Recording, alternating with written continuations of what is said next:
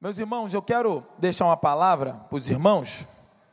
Deus colocou uma palavra no meu coração e eu quero compartilhar com os irmãos. Nesse tempo, nós temos meditado sobre a vida de Elias e parece que é um tempo, parece não, com certeza é um tempo que a gente experimenta agora, num tempo muito parecido como a vida de Elias, em todos os significados que a gente possa é, usar. Mas eu peço para você abrir aí em 1 Reis capítulo 17, porque é onde inicia falando sobre a vida de Elias. E Elias é um profeta que foi levantado por Deus para resistir. Nós estamos vivendo um momento onde Deus tem nos levantado também para resistir. Resistir o tempo mal, resistir às aflições, a dor, a perda resistir aos ganhos, saber ganhar, saber é, aprender, saber crescer nesse momento, nesse tempo, onde muitos, é, muitos também têm podido receber bênçãos tremendas de Deus. Assim como nós temos vivido muita dor, muita dificuldade, né, muita escassez, mas nós temos também informação de que principalmente comercialmente, para alguns irmãos, para algumas pessoas, tem sido um tempo de muita colheita. E esse é um tempo onde a gente precisa aprender e resistir. Resistir não só o dia mal, mas também resistir às conquistas. Porque as conquistas podem nos envaidecer, as conquistas podem nos gerar um banco, é, banco de areia, né? Às vezes você entra na praia, né? Quem já entrou aí na praia, você entra na praia, tá, ah, tá rasinha. Aí você avança, avança, avança, e depois o banco de areia se desfaz. Existem situações em que a gente precisa meditar, onde a gente precisa estar atento, tanto na perda quanto no lucro, no ganho. E esse é um tempo que a gente precisa aprender muito com o profeta Elias. Então, eu quero te convidar a ler aí, eu, vocês podem colocar o texto da NVI, para a gente poder seguir aí. O texto, eu vou ler aqui no meu, vou botar meu binóculo. Né? Diz assim, 1 Reis, capítulo 17. Ora, Elias, o tesbita, da cidade de Tisbe, da região de Gileade, disse a Acabe: Juro pelo nome do Senhor, o Deus de Israel, a quem sirvo, que não cairá orvalho nem chuva nos anos seguintes, exceto mediante a minha palavra. Depois disse a palavra do Senhor, depois disso veio a palavra do Senhor a Elias: Sai daqui, vai para o leste e esconda-se perto do riacho de Querite, a leste do Jordão. Você beberá do riacho e dei ordens aos corvos para que alimentem-se é, para que o alimenta, alimentem lá. E ele fez o que o Senhor lhe tinha dito. Foi para o riacho do Querite, a leste do Jordão, e ficou por lá. Os corvos lhe traziam pão e carne de manhã e de tarde, e ele bebia água do riacho. Algum tempo depois, o riacho secou-se por falta de chuva. Só até aí. Esse texto que nós temos, é, que nós lemos, um texto muito conhecido da história de Elias, é apenas o início de Elias. Mas eu quero chamar a atenção sobre a vida de Elias, como, por exemplo, o início da citação de Elias. Se você for reparar, Elias ele, ele já aparece explodindo no capítulo 17 de 1 Reis. Sabemos quase nada ou nada sobre a vida da origem nascimento de Elias. Aliás, Elias é um dos pouquíssimos macros personagens da Bíblia que a gente não tem informação anterior sobre o seu aparecimento. O exemplo de Jesus, João Batista, Sansão e muitos outros, Jacó, Israel, é, é, Abraão, Isaac, ou a genealogia, ou alguma citação de origem do seu nascimento, ou citação dos seus pais. Então nós temos alguns personagens que aparecem na Bíblia e somem, mas são personagens é, simples, personagens que têm pequena participação. desses personagens macros gigantes, de grande influência na Bíblia, como Elias, são pouquíssimos, raro. E Elias, talvez, pesquisa, né?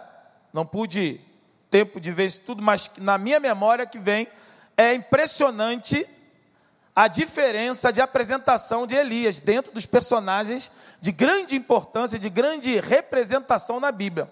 Então, Elias, dentro desses personagens macros, personagens da Bíblia, ele apresenta-se, ele aparece do nada. Ele vem, bum, aparece no capítulo 17 de 1 Reis, com uma missão extraordinária.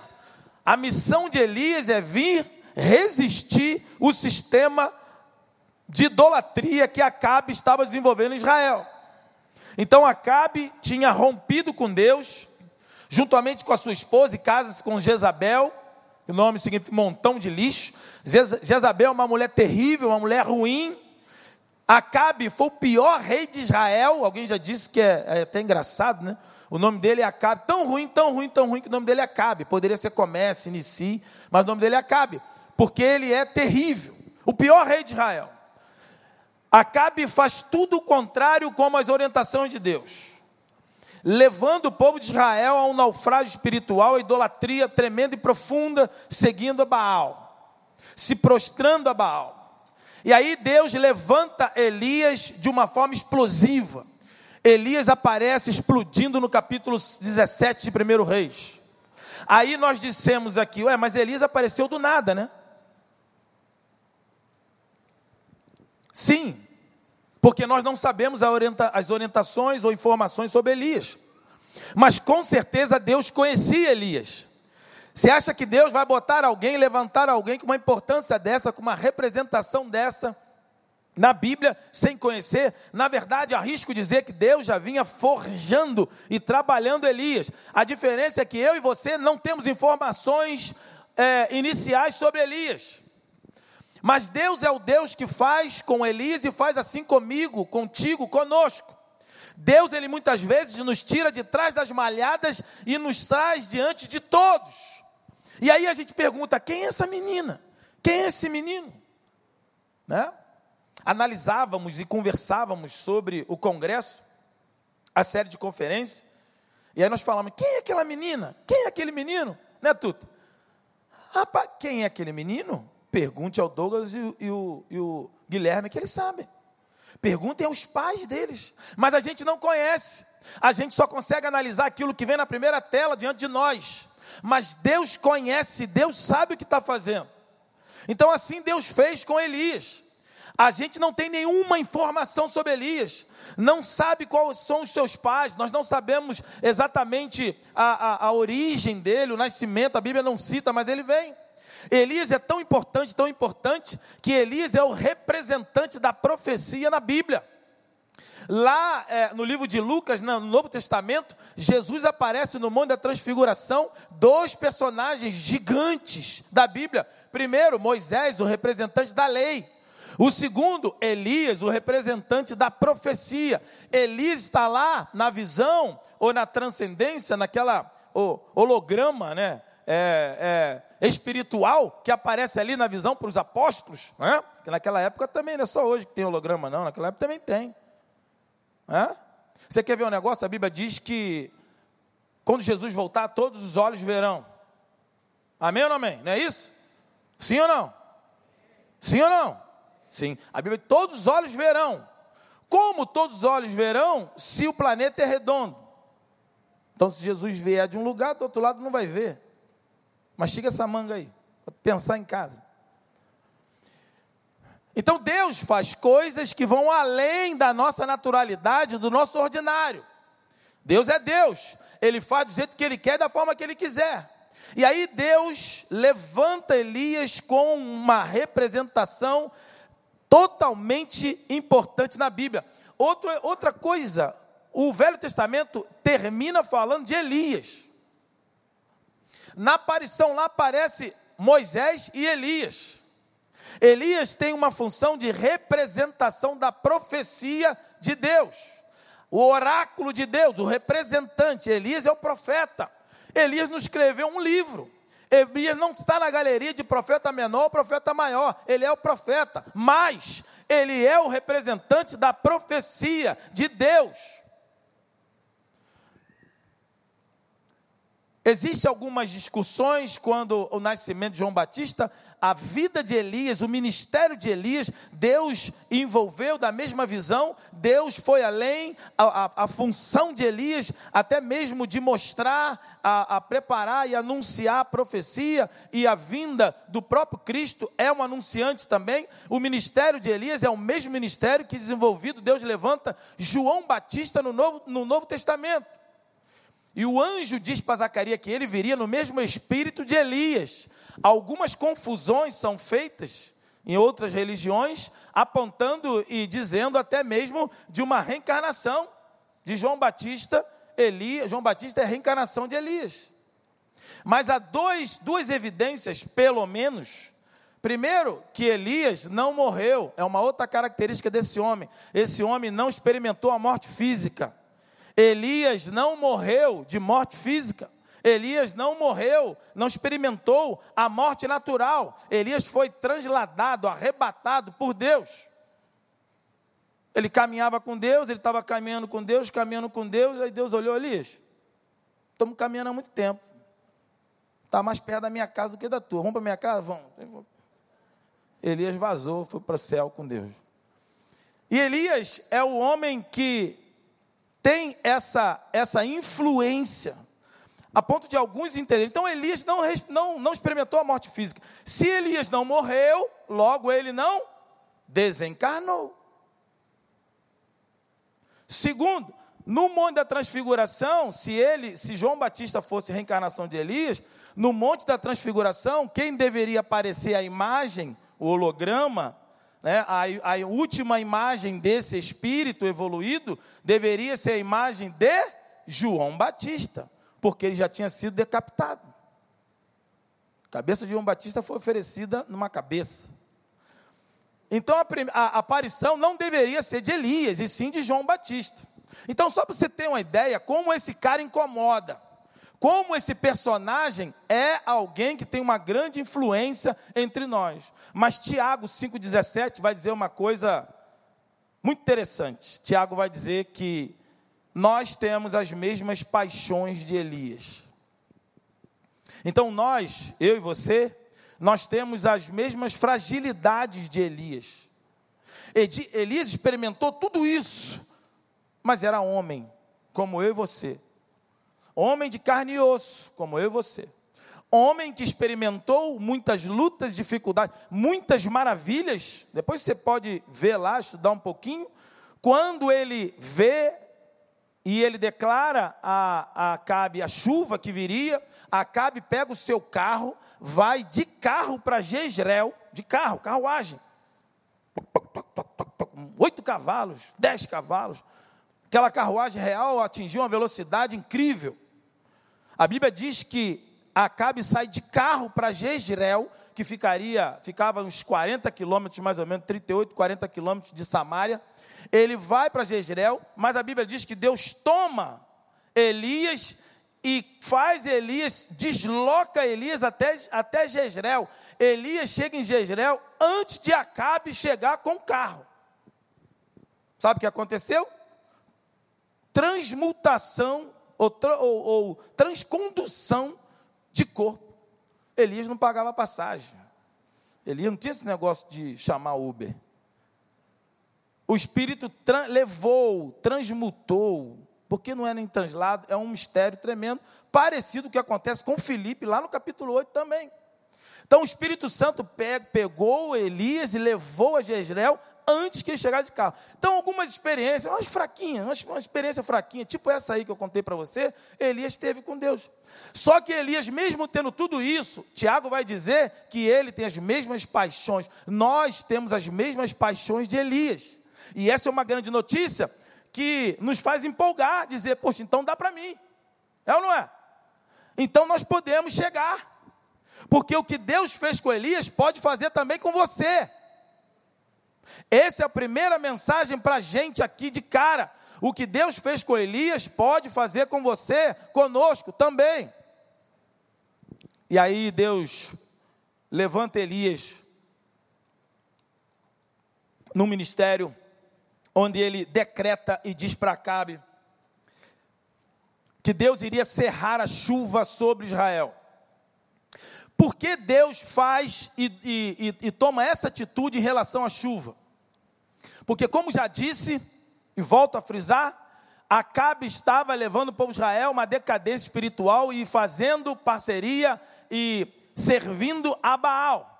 Baal era o Deus da chuva, Deus das tempestades, Deus da, da, das provisões agrícolas, era o Deus que irrigava o solo, é o Deus que fazia crescer as hortaliças, era o Deus da agricultura também, era o Deus que supria os alimentos, era o Deus que fazia a, as verduras, legumes, tudo que é da terra brotar, porque era o Deus da chuva. Esse era o entendimento do povo. E aí a idolatria estava extrema. Deus, pois bem, levanta Elias. Esse Elias. E Elias vai e diz o seguinte para Acabe: a partir de agora, vai, Deus não vai, Deus vai cerrar o céu e nem o orvalho vai cair, porque o orvalho de manhã, existem algumas hortaliças que o orvalho já é suficiente. Deus diz através de Elias que Deus não vai enviar mais chuva, nem orvalho vai cair sobre Israel. Deus está cerrando toda e qualquer provisão de água e de chuva sobre Israel. E, de, e Elias ainda diz o seguinte: isso só vai mudar quando Deus me der uma outra direção, segundo a minha ordem, para mudar. E aí Deus levanta, Elias fala isso com o rei de Israel, o homem terrível, e Deus toma um cuidado com Elias, que é o primeiro cuidado de Deus, onde Deus, é, no versículo primeiro, Deus vai uma palavra muito é, interessante, que Deus esconde Elias. E aí, no versículo primeiro, na versão que nós lemos, Deus vai e coloca, ele diz que não cairá orvalho, não cairá é, chuva até que venha a minha palavra. Sai no versículo 3 e esconda-se perto do riacho de Querite.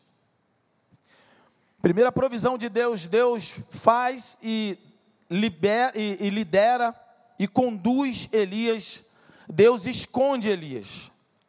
E primeira coisa que a gente precisa entender, na preocupação de Deus em nos esconder é nos proteger.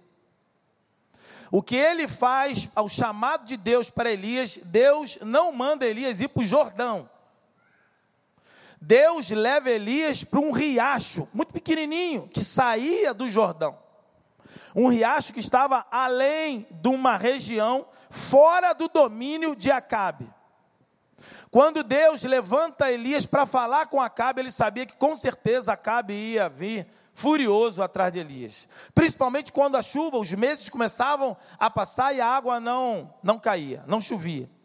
Então Deus dá uma ordem para Elias, esconde Elias, isola Elias no rio Querite. E esse rio Querite é um rio bem mais simples, bem menor, é um riacho, como diz a versão, nova versão, é onde ela era depois e ela saía do Jordão e era um rio bem menor, mas era fora da jurisdição de ação de Acabe.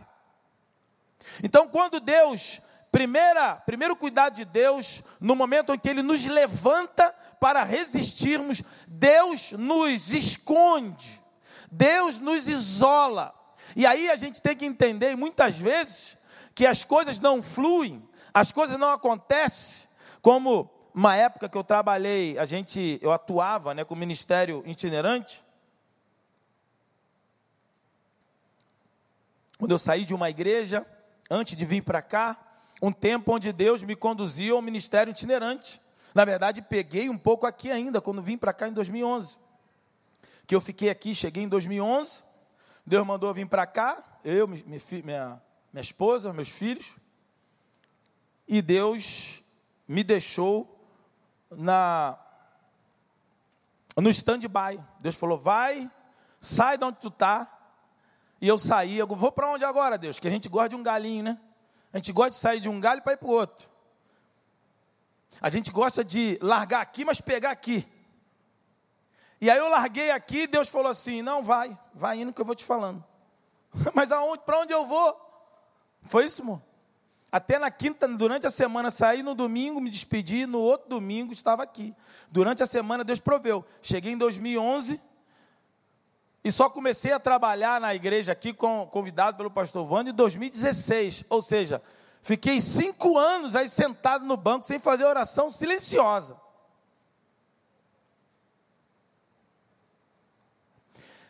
Mas porque Deus falava no meu coração que Ele tinha um negócio comigo nesse lugar.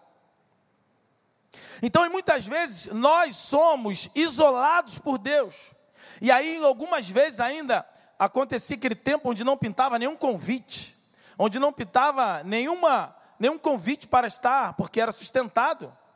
Esse período onde Deus, Deus, desde quando parei de jogar futebol, a promessa de Deus é que Ele iria me sustentar e eu trabalhar na obra e viver da obra. E por três vezes empresas tentei me colocar currículo, aquilo tudo, e deu, deu, Deus deu no disc. Voltou. Três grandes empresas. Eu estava conversando hoje de manhã com o irmão contando essa história. Pistolões, irmãos de influência tentando colocar e Deus dizendo: Eu vou te sustentar na obra. E aí tem tempo que a gente passa na nossa vida onde Deus nos isola. Parece que é escassez, mas não, é cuidado de Deus. Parece que Deus te esqueceu, mas não, Deus está tratando de você.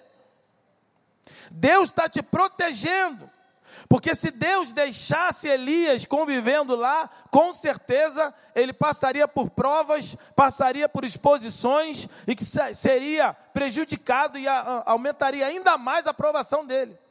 Deus diz para Elias: sai e vai para o Carite, o riacho, e fica lá. E é o tempo onde Deus separa para nos isolar, para que a gente venha estar com Ele e pensando nele, com Ele e sendo gerado por Ele. Então sei que Deus fala no meu coração, que com certeza Deus está falando a muitas pessoas aqui. Você que está passando por um tempo de isolamento, um tempo de querite, um tempo onde Deus é a única opção que chega até você. E você acha que está falido, você acha que está é, abandonado, você acha que Deus não te ama, você acha que Deus não está ouvindo a sua oração, você acha que Deus não está é, agindo na sua vida. Esse é exatamente o contrário. Esse é o período onde Deus está te protegendo e te guardando. E aí, em segundo lugar, Deus diz aqui para Elias, em que ele deveria estar indo para Querite, porém, no versículo 4, ele diz: E há de ser que beberá água do riacho, e eu ordenei aos corvos que te sustentem. E habitou no Querite, que está diante do Jordão, e os corvos, versículo 6, e os corvos traziam pão e carne pela manhã como também pão e carne à noite, e bebia água do riacho, do ribeiro. Meus irmãos, ser tratado por Deus, ser sustentado por Deus, legal, maravilha, é uma bênção. Quem não quer ser sustentado por Deus aí? Levanta a mão. Quem não quer? Quem quer ser. Vou mudar, né? Fui, fui, fui muito. Fui muito. Como é que eu vou dizer? Fui covarde, né? Covarde. Quem quer ser sustentado por Deus? É, levanta a mão. Olha aí que maravilha. É uma bênção. Sustentado por Deus. Só que tem um detalhe. Vai ser sustentado por Deus da forma de Deus. Porque quando a gente fala que é ser sustentado por Deus, a gente vê logo, né? Aquela Lamborghini, né?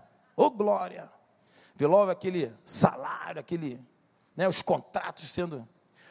Mas Deus, ele, ele, lá pelas tantas, ele pode ordenar e nos sustentar através de corvos. E é uma coisa estranha, porque eu sempre digo, brinco, sempre digo, meu pai que gosta, meu pai vê lá na. Quando ele, ele fica repetindo.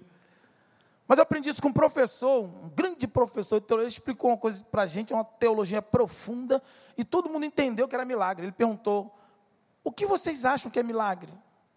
Ah, milagre é a transcendência de. Não. Ele diz o seguinte: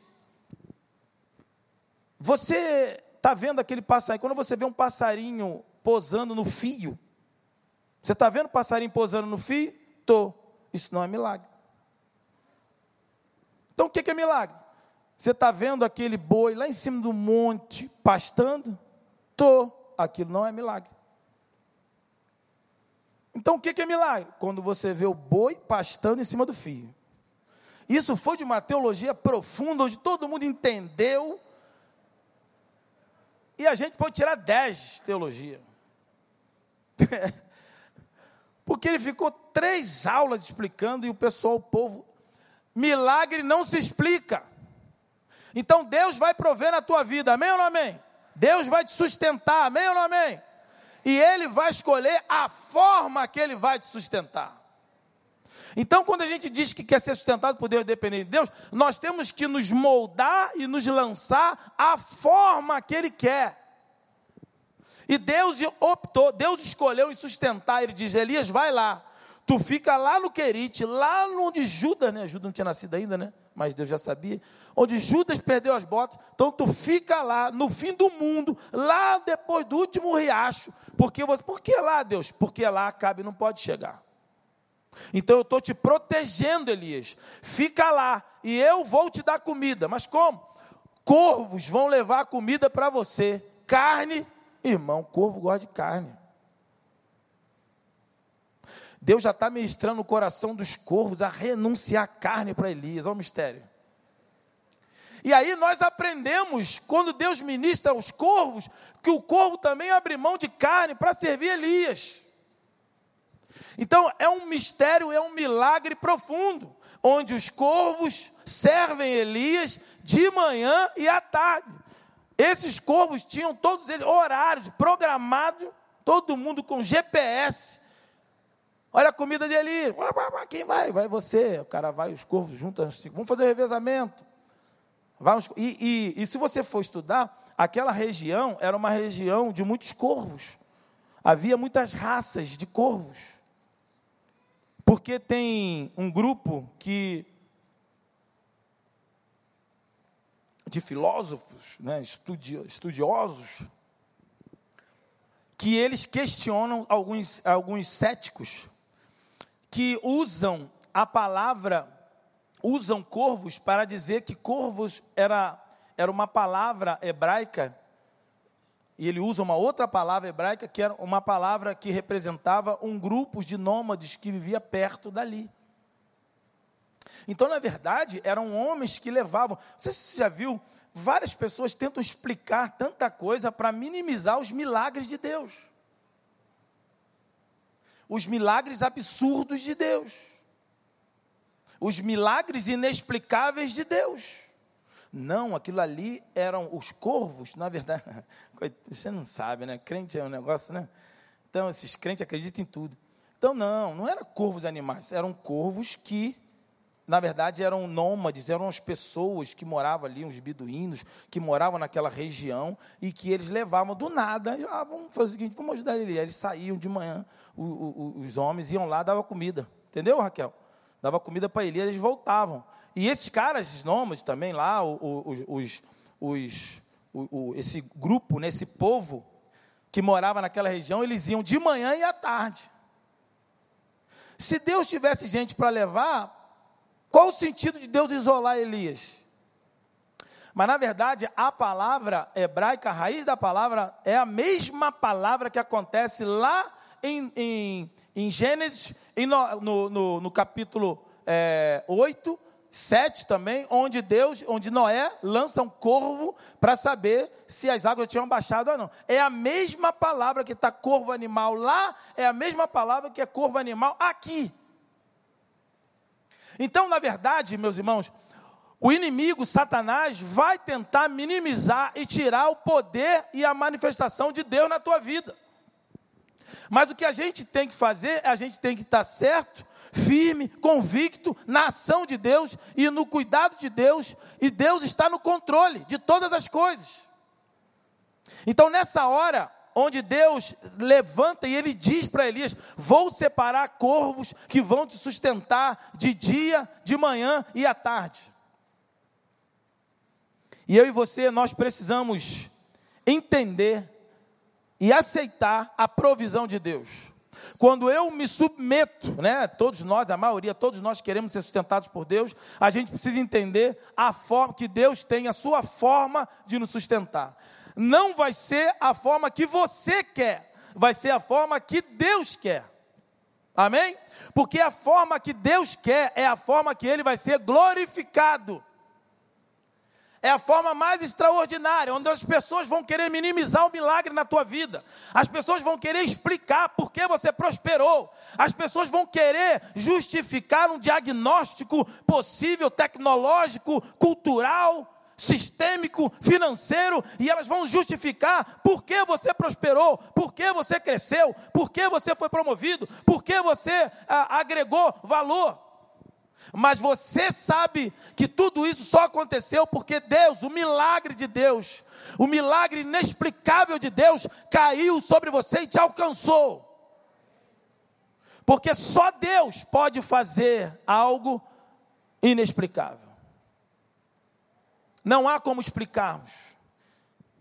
E quando Deus nos levanta, nós precisamos entender e nos submeter da maneira que Deus quer nos sustentar. Deus pega esse homem, que esse homem tem uma ascendência no Monte Carmelo, quem conhece a história sabe, que ele debate não só com 450, mas com 850 profetas, porque são 450 de Baal e 400 de Azera, que na mitologia deles, Azera era a esposa de Baal.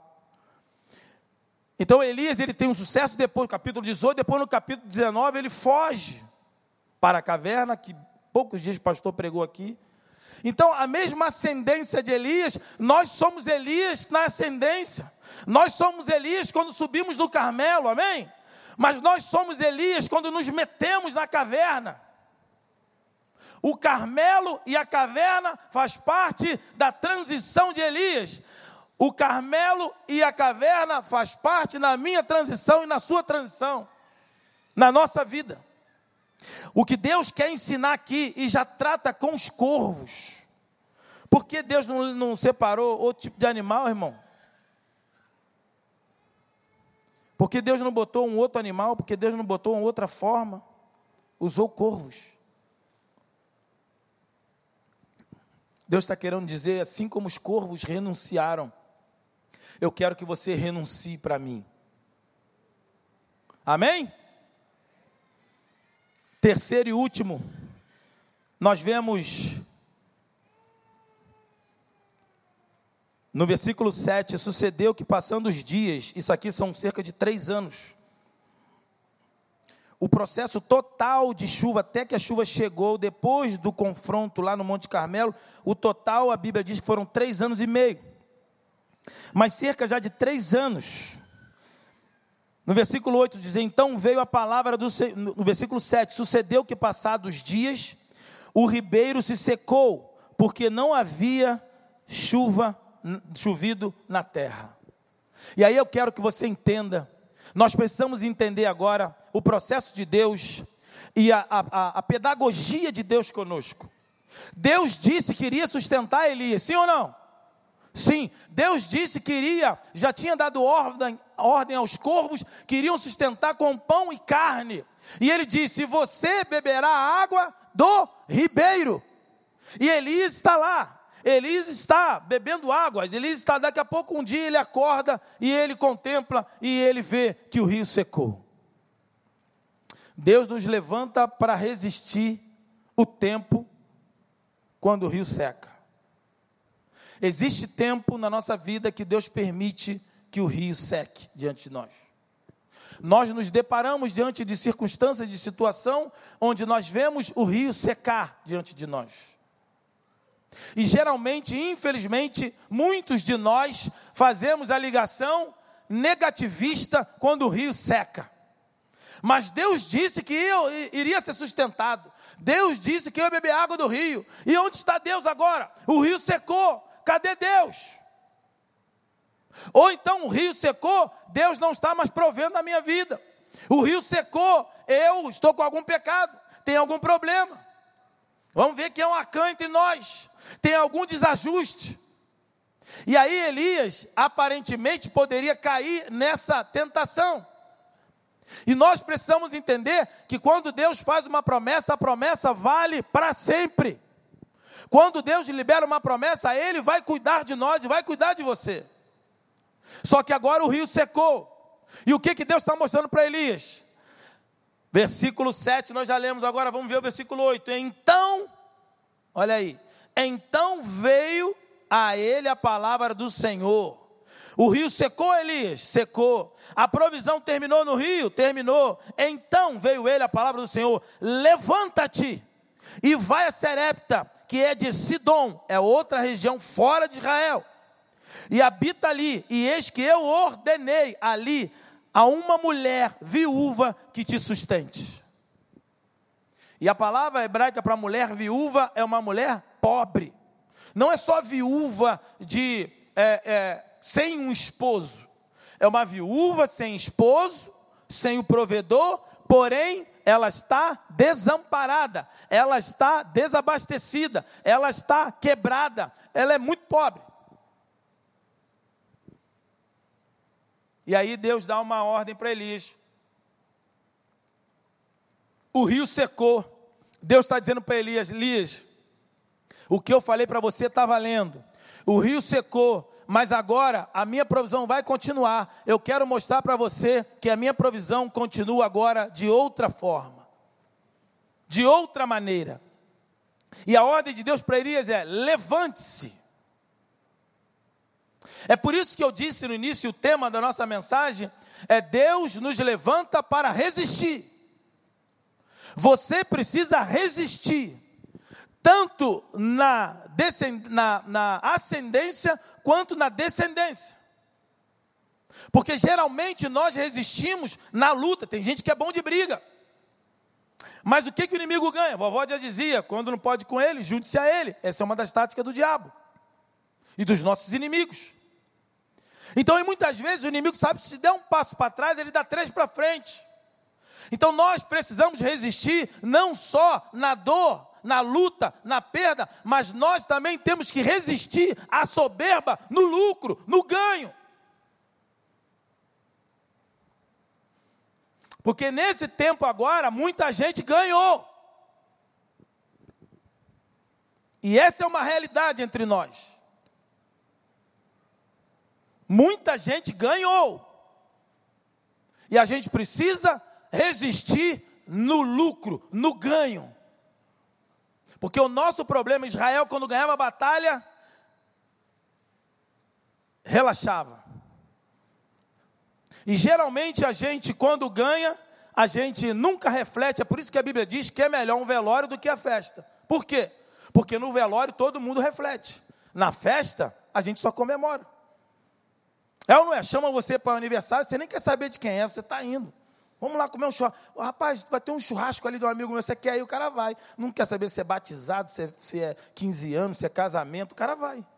Mas chama para ir no velório. É, de quem? Ih, morreu de quê? Quantos anos tinha? Porque no velório a gente reflete. Na conquista a gente só comemora. E isso acontece muitas vezes na conquista, na vitória. Na vitória a gente tem que refletir a gente tem que analisar. Ganhou? Por que, que ganhou? É igual o jogador, só chega para o treinador para reclamar por que, que saiu. Tinha um treinador meu que falava assim: Não, não vou, não, não vou te explicar por que, que você saiu, porque quando eu te botei, você não me perguntar por que, que eu botei você. você já viu algum funcionário encurralando o patrão, dizendo: Não, eu quero que o senhor me prove, me mostre por que o senhor me promoveu? Não, porque eu quero saber agora. Por que o senhor me deu esse aumento? Já viu alguém assim, algum louco? Não. Mas quando isso não acontece, por quê? Porque nós somos assim. Na vitória a gente comemora, na perda a gente reflete. Então, nesse tempo que nós vivemos, nós precisamos também, porque daqui a pouco isso vai passar. Amém ou não amém? Vai passar. Virão outros gigantes, virão outras dores, virão outras conquistas e vitórias. Mas nós temos que estar preparados, irmãos, para resistir na perda e no ganho. Elias estava preparado para resistir no Carmelo e depois na caverna. Qual é a resistência? Continuar lutando contra o seu coração a favor de Deus. Porque o nosso coração é enganoso, mais perverso do que todas as coisas. Quem o conhecerá, diz Jeremias. Então a nossa luta é contra nós mesmos. A nossa luta é contra mim, é ao favor de Deus. Então Deus te levanta para você resistir. Então agora chega o diagnóstico diante de Elias: o rio secou. Deus vai permitir, Deus em muitas vezes vai permitir o rio secar diante de você. Sabe por quê? Porque Deus está dizendo para você: chegou o tempo, Elias, chegou o tempo de você levantar de Querite, chegou o tempo de você ir agora a Sidom. Eu quero te levar além, Elias. Mas Deus sabe disso, irmãos, porque Deus sabe se tivesse, enquanto tivesse água ali, Elias estaria ali.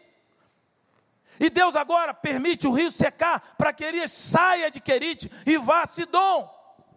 Porque uma, existe uma viúva pobre que Deus vai usar para sustentá-lo.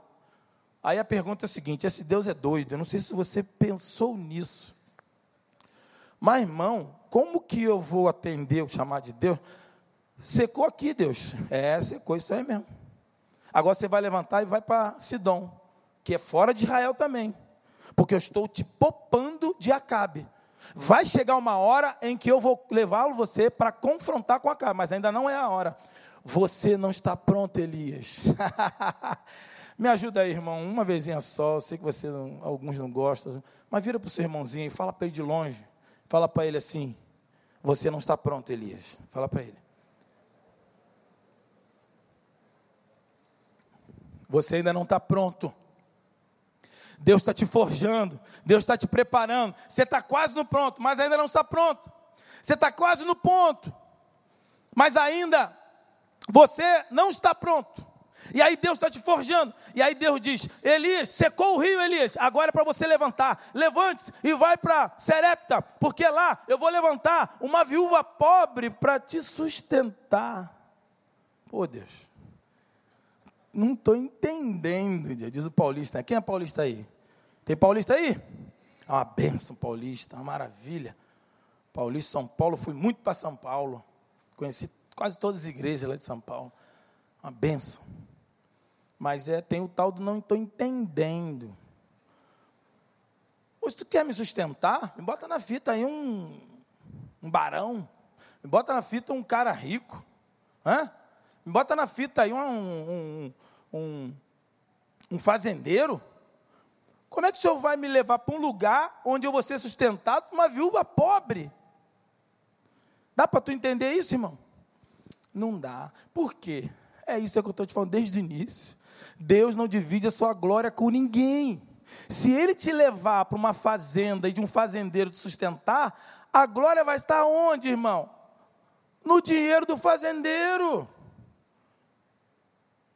Se Deus te leva para uma situação onde está claro e explicado, está explicado, é fácil explicar. O diagnóstico financeiro aponta que o sucesso veio dessa venda, o sucesso veio desse lançamento, o sucesso veio, o grande recorde de venda veio desse marqueteiro, da grande propaganda que nós fizemos. Deus não divide a sua glória com ninguém. Eu vou te sustentar através de corvos. Eu vou te sustentar através de uma viúva que é pobre. Não vai dar para a gente ler aqui, mas depois você lê. A viúva, sabe o que ela tinha? Estava correndo atrás de três ou quatro gravetos para fazer uma fogueirinha, para fazer um bolinho, porque ela ia morrer. E aí Elias fala assim: não, faz primeiro para mim, e Deus vai prover na sua vida. E Deus proveu na vida da, da viúva, e Deus fez o que fez. Quando Deus nos chama, por último, quando Deus nos chama, é para a gente abençoar um outro. Porque a gente só é em Deus na vida do outro. Não há nenhum sentido em ser abençoado e não abençoar o outro. Então por que que Deus, na verdade, Elias, não é você que vai ser sustentado por ela, você vai ser sustentado por mim através dela. Ela vai ser abençoada por você, Elias. Você vai receber um bolinho, mas eu vou usar você para abençoar, jorrar bênção de cura sobre a vida daquela viúva pobre. Então, meus irmãos, quando os rios secam na nossa vida, é porque Deus quer nos levar além. Deus tem outros planos para nós, além dos planos explicáveis, além do teu diagnóstico. O rio secou, secou, secaram os teus argumentos, o teu currículo não justifica, o teu diagnóstico financeiro, o teu marketing, a tua postura, o teu investimento, o rio secou. E olha, acredita nisso, há muitos rios que secam por ordem de Deus.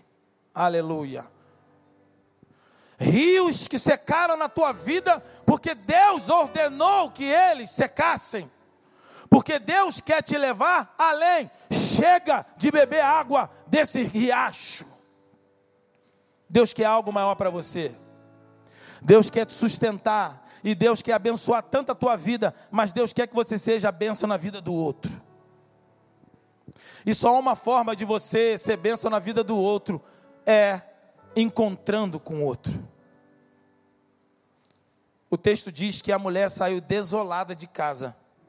Deus falou: vai para Serepta. Quando Elias chegou em Serepta, na porta de Serepta, Elias não sabia quem era a mulher. Mas Deus sabia que Deus ia abençoar na vida da mulher. E esta mulher que não sabia de nada, mas já estava sendo inflado, porque Deus diz que eu estou ordenando a uma viúva que te sustente. Deus já estava trabalhando no coração da viúva, mas ela não tinha o entendimento completo, mas ela estava saindo. Talvez na mente dela era a última saída. Ela estava saindo para catar três, quatro gravetos para fazer uma fogueirinha e cozinhar um bolo para o seu filho. Mas quando ela saiu, na porta da cidade, ela teve um encontro com Elias. E aí muitas vezes nós saímos de casa desolado, nós saímos de casa, saímos à procura, saímos à busca, saímos sem nenhuma expectativa, porque nós estamos agindo no diagnóstico meu, humano, mas Deus está trabalhando, Deus te tirou, Deus te levantou, Deus está provendo na tua vida. Há um profeta de Deus, há um canal de Deus vindo sobre você, há alguém que está levantando para liberar bênção sobre sua vida, há a provisão de Deus movendo alguém que vai abençoar você, para que você possa abençoar o outro. Tudo que Deus faz na nossa vida é para que a gente abençoe o outro. Você só é bênção de Deus porque Deus quer que você seja bênção na vida do outro. Eu quero orar com você agora. Feche teus olhos. Ó oh, Deus, fale com Ele agora. Fale com Deus, o Deus que te protege, o Deus que te sustenta, o Deus que te leva além, o Deus que permite o teu rio secar, para que você se levante de Querite e vá a Sidom. Vá em lugares além do seu domínio. Vá, Deus vai te levar além dos prognósticos humanos para que a bênção de Deus te alcance e em te alcançando você alcance alguém. Eu quero orar com você. Talvez você nessa noite, entendendo a mensagem, ouvindo essa mensagem, mas além de falta uma coisa. Você quer, você entendeu sobre Elias, e você quer ter esse relacionamento com Deus como Elias teve com Deus. Elias foi morar com Deus. Elias caminhou com Deus. E Deus o arrebatou aos céus. Elias não experimentou a morte física. Eu posso te falar, existe uma ressurreição para você. Deus quer te levar aos céus. Deus quer te dar uma nova vida. E se você quer entregar sua vida hoje nas mãos de Jesus, se você quer experimentar esse Deus de Elias, se você quer se entregar na condução de Deus, ser sustentado por Ele, protegido por Ele, ser levado além, transcender com Deus, e além das tuas limitações. Se você quer ser bênção na vida do outro, você precisa se entregar ao Senhor hoje. Você quer confessar Cristo como Salvador? Você quer ter um encontro com Deus agora? Então, ore comigo silenciosamente agora. Repita essa oração, eu e você. Faça essa oração agora silenciosamente no teu coração, em pensamento, e diga: Ó oh, Deus, eu entendi a tua palavra, a mensagem nessa noite. Eu entendi que eu preciso me entregar, me moldar ao Senhor para que o Senhor haja na minha vida. E nessa noite eu quero me render ao Senhor. Eu quero me submeter à tua direção, como Elias fez. E eu quero entregar a minha vida nas tuas mãos. Eu quero confessar os meus pecados. Eu quero pedir que o Senhor entre no meu coração, que o Senhor entre na minha alma e me salve, me livre porque eu confesso os meus pecados, eu confesso Jesus Cristo como meu Salvador. E eu te peço, me lave, me cure, me limpe, me transforme, me salve. E escreva o meu nome no teu livro, no livro da vida.